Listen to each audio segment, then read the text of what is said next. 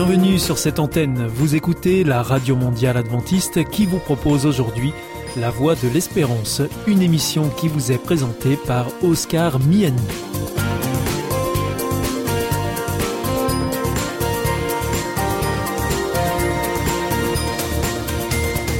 C'est avec grand plaisir que je vous retrouve sur notre antenne. Encore une fois, soyez les bienvenus à l'écoute de La Voix de l'Espérance, notre émission quotidienne de 30 minutes qui vous est présentée par Oscar Miani. Merci de votre fidélité à ce rendez-vous. Je vous rappelle que vous pouvez nous écouter sur cette antenne ou bien en podcast ou encore avec votre téléphone. Aujourd'hui au programme Parole solidaire, un moment d'information humanitaire avec ADRA, l'agence de développement et de secours adventiste, et pour conclure cette émission, vous retrouverez un moment de témoignage avec C'est vous l'histoire.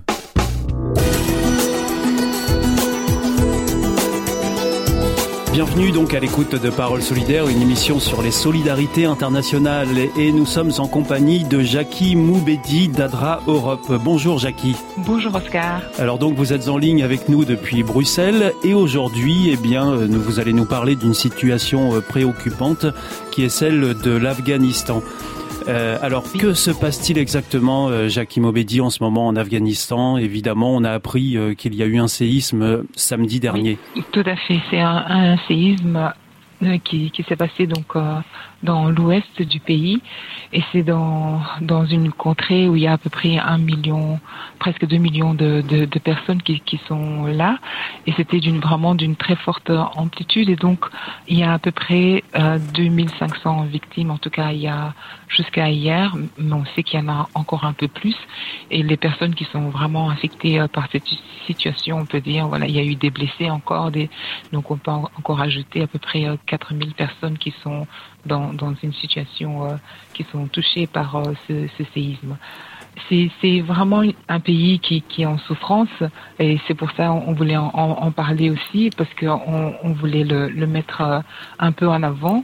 Oui, juste, justement, Jackie Moubedi, on connaît la situation de l'Afghanistan et oui. quelle est l'implication des associations humanitaires sur place actuellement? Donc les associations en collaboration avec euh, ADRA sont en train de préparer l'hiver. L'hiver est, est, vraiment euh, très rude et les gens qui ont été déplacés pour la plupart, que ce soit par euh, les guerres ou les tremblements euh, de, de, de, terre, sont dans, parfois dans des situations qui sont vraiment euh, précaires.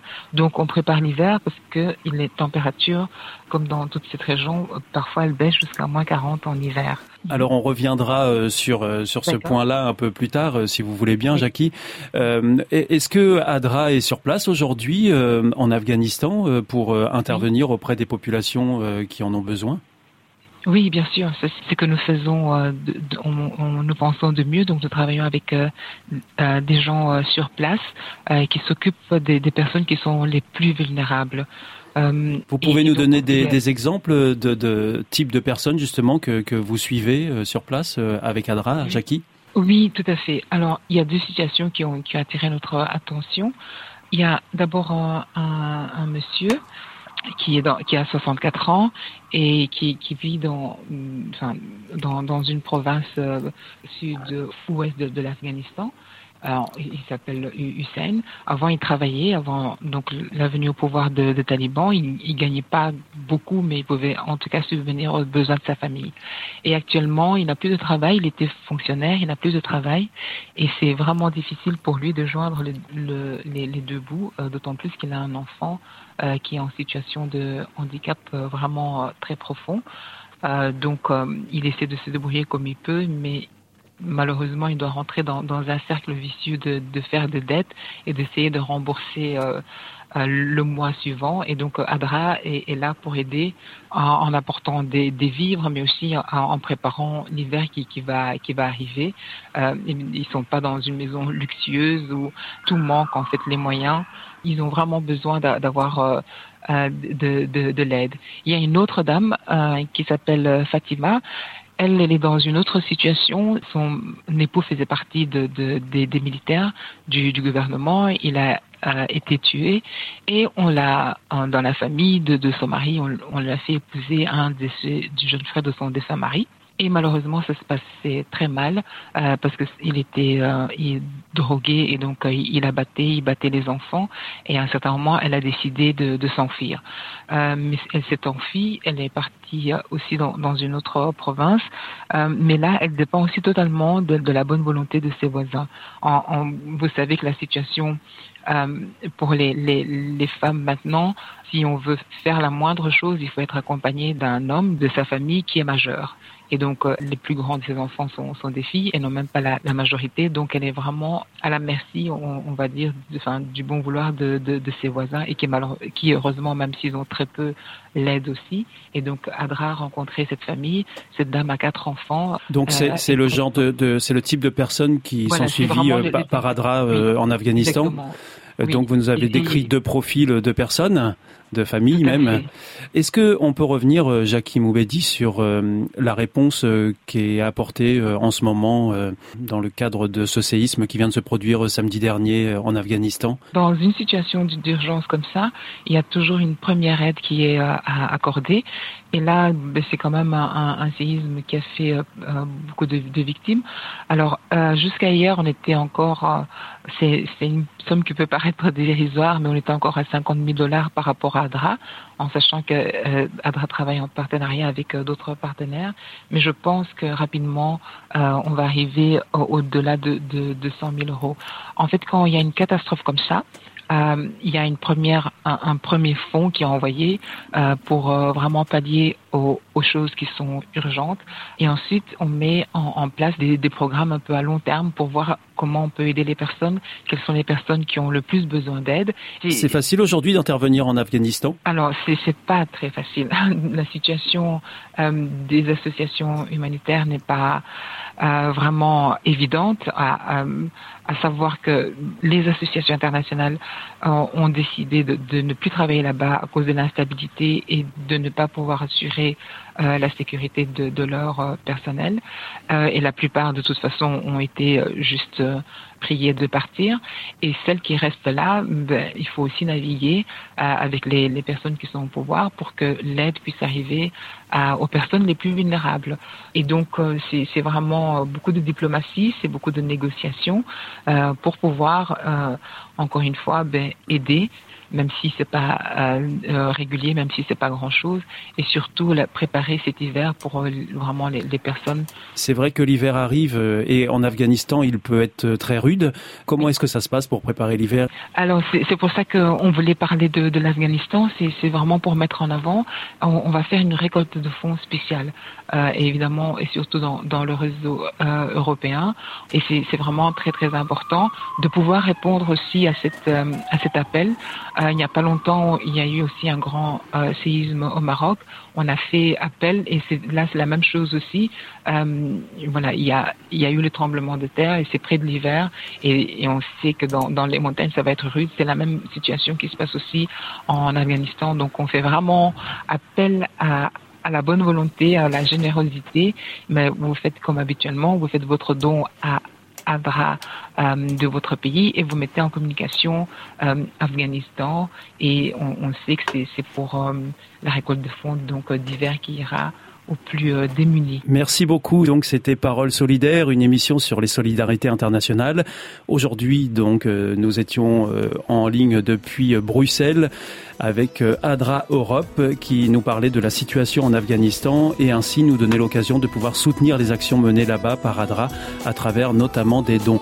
Merci beaucoup Jackie Moubedi. On se retrouve Merci, bientôt.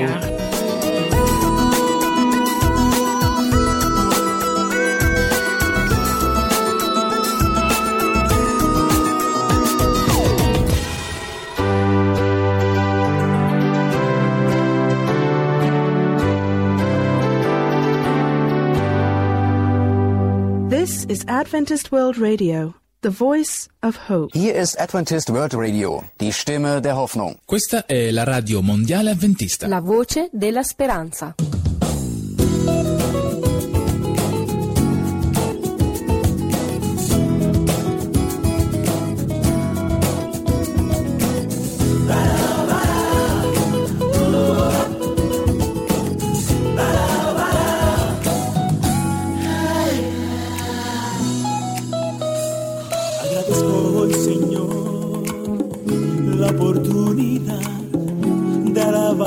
Santo nombre. Todo lo que soy, hoy entrego a ti. Úsame para tu gloria.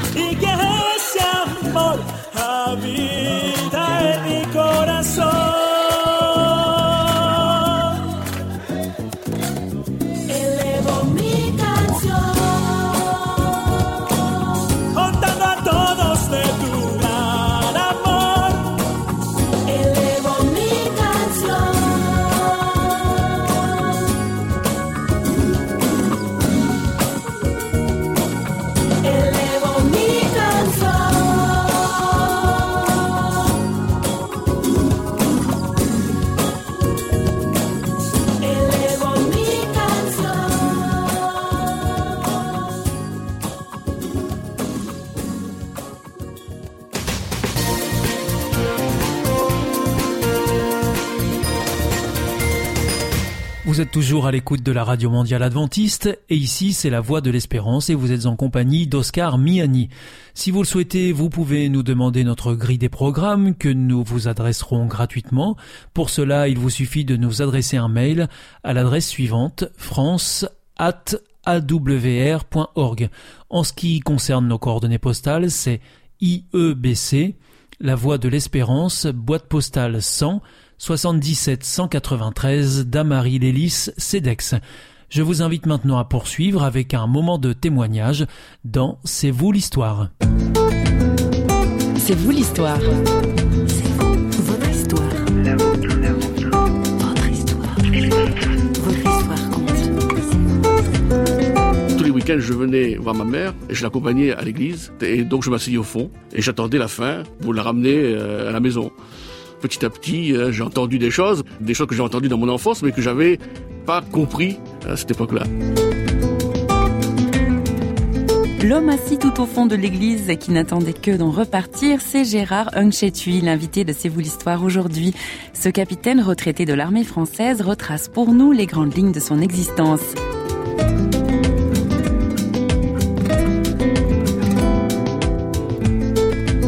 C'est Christine Raymond qui a tendu son micro à Gérard Hunchetui pour lever le voile premièrement sur son patronyme. Alors, je suis né, euh, en fait, à l'île de la Réunion, où, bien sûr, il y a beaucoup de, personnes originaires de, pays différents qui sont venus s'installer. Et mon grand-père paternel est venu de, de Chine, de Canton, au début du XXe siècle. Il a rencontré ma grand-mère, qui était indienne, sur le bateau de la Compagnie des Indes. Ils se sont mariés, ils ont eu des enfants. Et mon père, donc, euh, s'est remarié avec une réunionnaise aussi, mais d'origine euh, bretonne par son père et malaisienne par sa mère. Donc j'ai 25% de tous euh, ces quatre races-là. Et donc le, le nom, j'ai gardé, c'est le nom du grand-père, puisque c'était euh, c'était lui qui a transmis le nom. Les gènes indiennes, c'est eux qui ont dominé un petit peu, euh, ça se voit. Et puis euh, j'ai quelques taches de rousseur, ça c'est le breton. Et puis aussi, ben, le malaisien, je sais pas où il est là-dedans, mais bon, voilà, il a été brassé euh, avec tous les autres.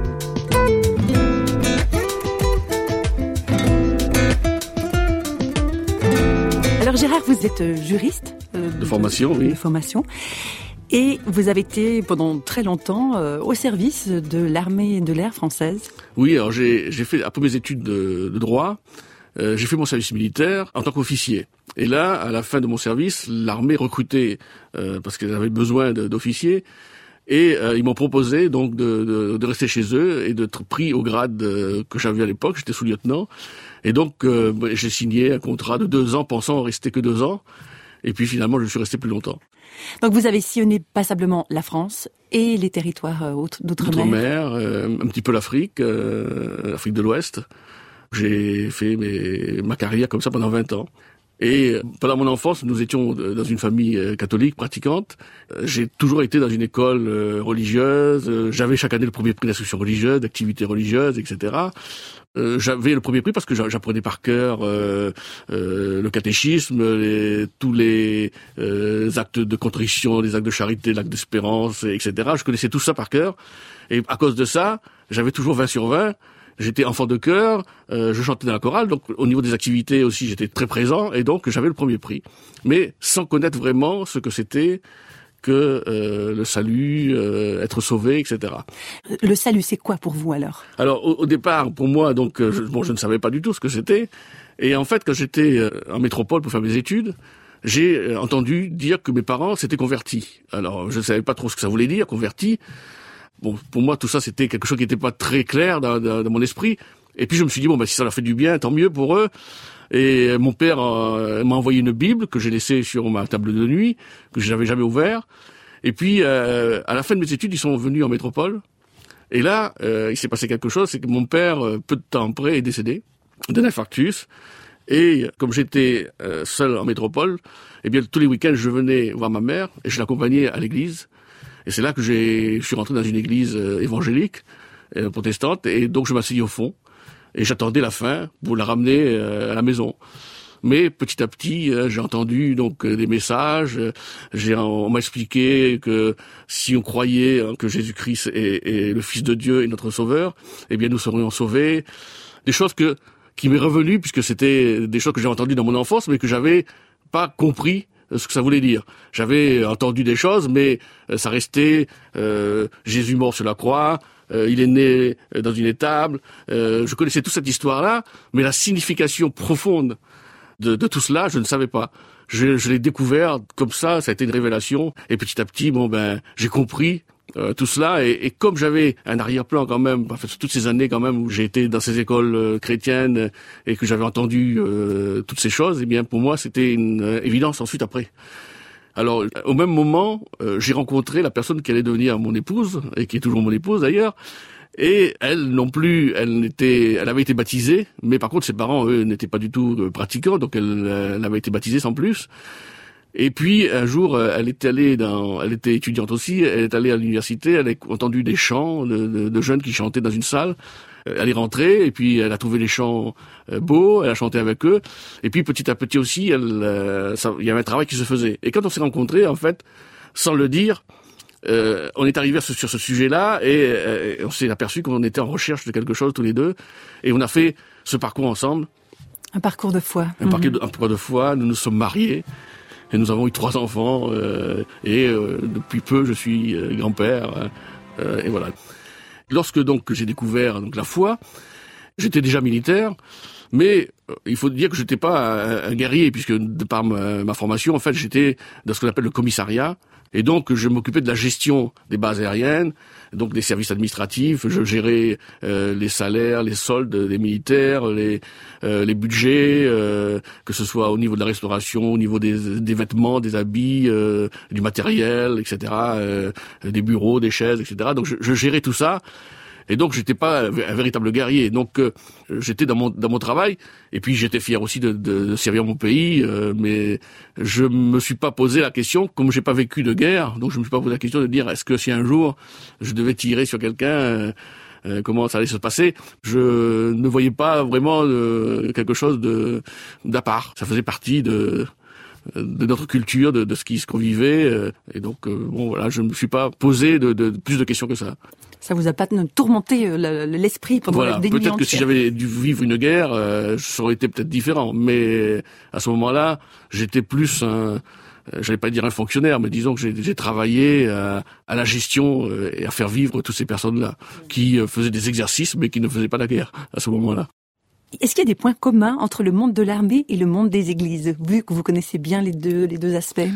Euh, alors, des points communs, euh, disons que euh, l'armée, c'est l'ordre, la discipline, l'obéissance, euh, des mots qu'on retrouve dans, la Bible, hein, de, donc obéir, respecter euh, les textes, respecter euh, ce que dit la parole. Donc, on, euh, dans l'armée, il faut respecter les règlements, il faut respecter tout cela, et, et il faut obéir euh, à sa hiérarchie. Et donc, euh, euh, nous, euh, ben, on obéit à Dieu, et euh, là, là-bas, il n'y a, pas de Dieu, mais on doit obéir euh, aux autorités qui sont au-dessus de nous. Et donc, il y a, y a euh, l'ordre, la discipline et l'obéissance. Je crois que c'est c'est un petit peu les, les mots qu'on peut retrouver de chaque côté. Quoi.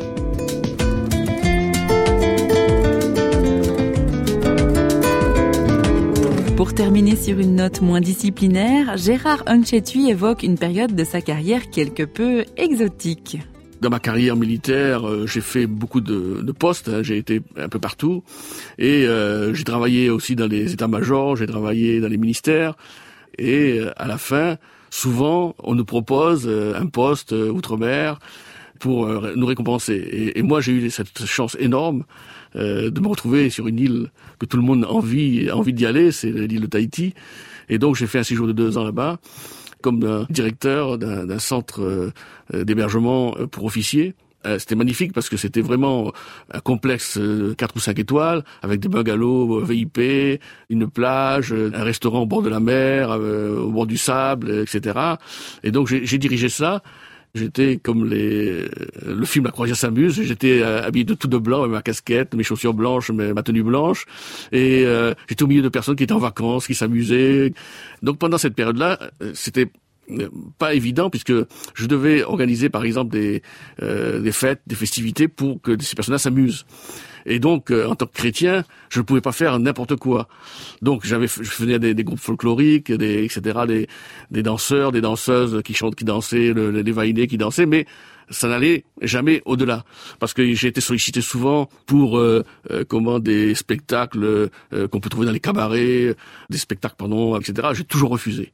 Et puis, euh, je, je travaillais 24 heures sur 24, 7 jours sur 7. Par contre, j'ai toujours dit le dimanche matin, je ne serai pas là. Parce que j'ai toujours été au le dimanche matin. Et donc, les gens savaient que le dimanche matin, j'étais pas là.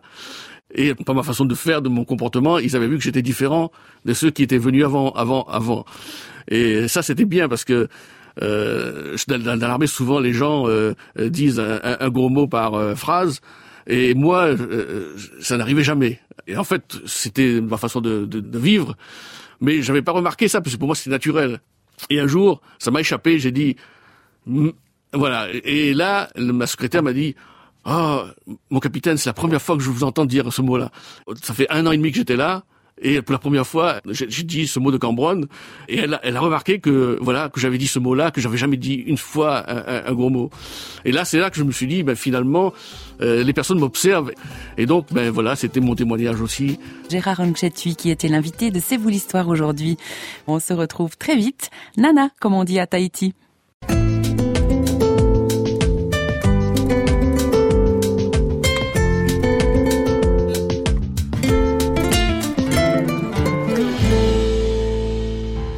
Sentez isolé, désorienté, perdu, en recherche L'IEBC, l'Institut de la Bible par correspondance, vous accompagne et vous propose des cours gratuits à suivre chez vous et à votre rythme. Retrouvez-nous vite sur www.iebc.org et vous verrez, votre vie va changer. Parce que croire, c'est la vie. Si vous souhaitez réécouter ce programme ou bien le partager avec vos amis, retrouvez-nous sur www.awr.org. Vous pouvez aussi nous suivre par téléphone, c'est très simple, depuis la France. Il vous suffit de composer le 01 80 14 44 77. Si vous êtes en dehors de France, eh bien vous composez le 0033 1 80 14 44 77. Et si vous nous écoutez depuis les États-Unis, eh bien vous composez le 1 712 432 9978. Bien entendu, tous ces numéros ne sont absolument pas surtaxés. Votre émission est pour aujourd'hui terminée. Vous écoutiez la Radio Mondiale Adventiste pour votre émission en français La Voix de l'Espérance et vous étiez en compagnie d'Oscar Miani. Je vous donne rendez-vous dès demain à la même heure pour votre nouveau programme. D'ici là, que Dieu vous bénisse. Au revoir et prenez bien soin de vous.